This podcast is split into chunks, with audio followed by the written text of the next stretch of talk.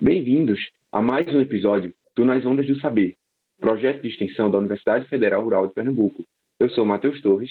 E eu, Denise Vilaça. Somos licenciados em Letras. Em nossa equipe temos ainda a professora doutora Thaís Ludmilla e a técnica administrativa Roberta Duarte.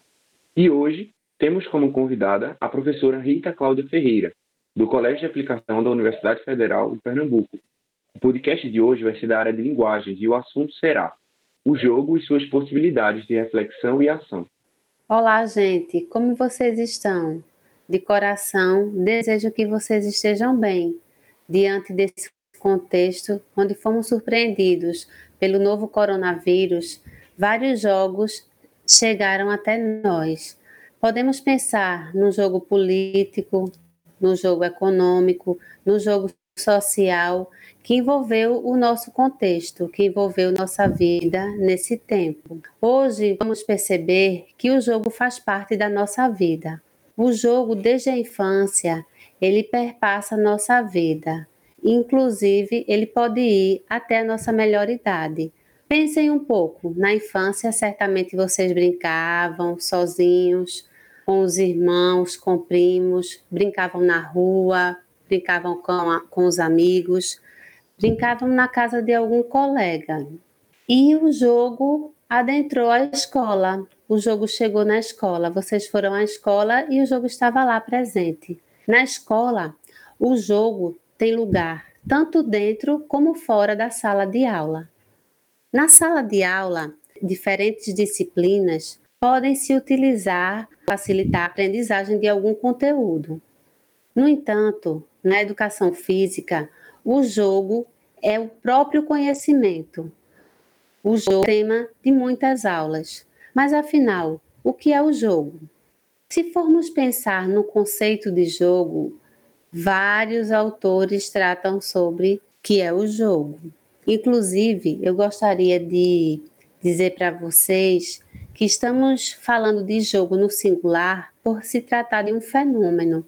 E quando tratamos o jogo como jogos, isso se refere a vários jogos que fazemos no dia a dia e, inclusive, é, em outros elementos. O jogo refere-se a um acervo cultural do nosso corpo, da humanidade.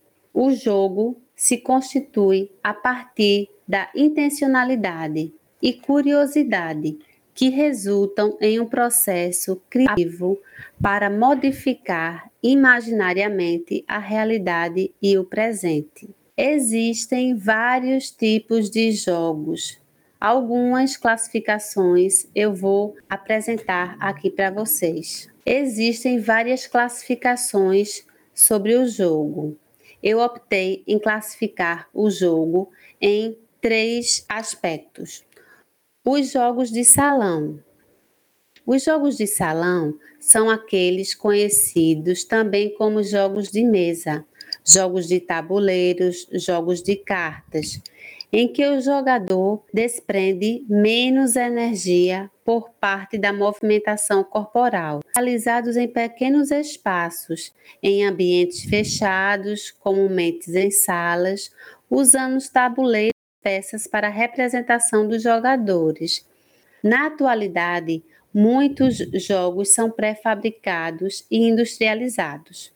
Outra classificação para jogos trata-se dos jogos populares. Os jogos populares são aqueles conhecidos também como de rua. Podem ser alterados, decididos pelos próprios jogadores, portanto, apresentando-se como uma variabilidade de participantes, uma flexibilidade em suas regras, não exigem tantos recursos materiais, nem precisam ser sofisticados.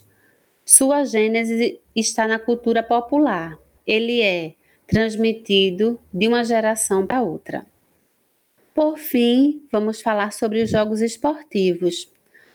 Os jogos esportivos são aqueles que assumem características da esportivização, geralmente são conhecidos como esportes coletivos. Seus elementos são bem definidos, padronizados e institucionalizados por entidades organizacionais. Suas regras são ordenadas com rigorosidade, procurando atingir a universalidade, podendo apenas ser alterado por aquelas entidades organizacionais. Nós observamos que o, é, o jogo, ele está, né, além de estar presente em nossa vida, ele também tem suas diversas composições. É, vários jogos podem ser feitos em casa. A partir dessa conceituação, gostaria de falar para vocês sobre as possibilidades do jogo compor, fazer parte da nossa vida. Nos jogos de salão, a exemplo do dominó, da dama, da trilha. Nos jogos populares, vocês podem ter lembrado do famoso barra bandeira, da queimada. E entre os jogos esportivos, vocês podem ter se lembrado de jogos como futsal, o voleibol, o basquete. Todos esses jogos fazem parte do dia a dia da escola. Mas alguns podem ser feitos em casa, podem ser realizados nas ruas, em parque, nas praças, clube, em praia, aonde vocês estejam. E eu gostaria de desafiar vocês a criarem seus jogos a partir de jogos já conhecidos, adaptando regras, estratégias, números de participante, mas também considerando o lugar que você está, os materiais que tem, as pessoas que estão ali por perto de vocês e as regras. Com relação às regras, eu gostaria que vocês pensem uma especial que é a regra de que nenhum participante pode ser excluído do começo ao final do jogo. Imaginem só criar um jogo onde todos vão ter a mesma condição de participar. Vocês vão estar no lugar comum a todos, com os recursos disponíveis no próprio lugar, considerando as pessoas suas possibilidades e limitações corporais para criar esse jogo, incluindo essa regra: ninguém pode sair do, do jogo do começo ao fim. Gostaria ainda que vocês pensassem em um nome para esse jogo e experimentassem. A partir dessa experimentação, é possível que algumas regras precisem ser ajustadas que vocês precisem rever algumas regras e refazer. Eu acredito, gente, que da mesma forma que a gente é, pensou no jogo, que a gente criou o jogo, assim também é na nossa vida.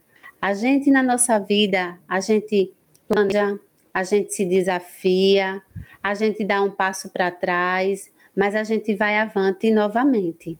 Então, o jogo ele está presente sim na nossa vida, ele está presente na nossa escola, ele está presente no dia a dia. O jogo, na nossa vida, quem faz somos nós. Por isso eu desafio vocês, a partir dessas considerações, a pensar sobre o jogo e a criar jogos para que vocês se divirtam e pensar no jogo da vida que vocês participam. Eu vou encerrando por aqui e agradeço a vocês. Desejo sucesso a todos. Agradecemos à professora Rita pela parceria e a você, nosso ouvinte, por estar conosco. Você pode nos acompanhar pelo YouTube e Spotify e nos siga no Instagram, ondas.saber. Até o próximo episódio.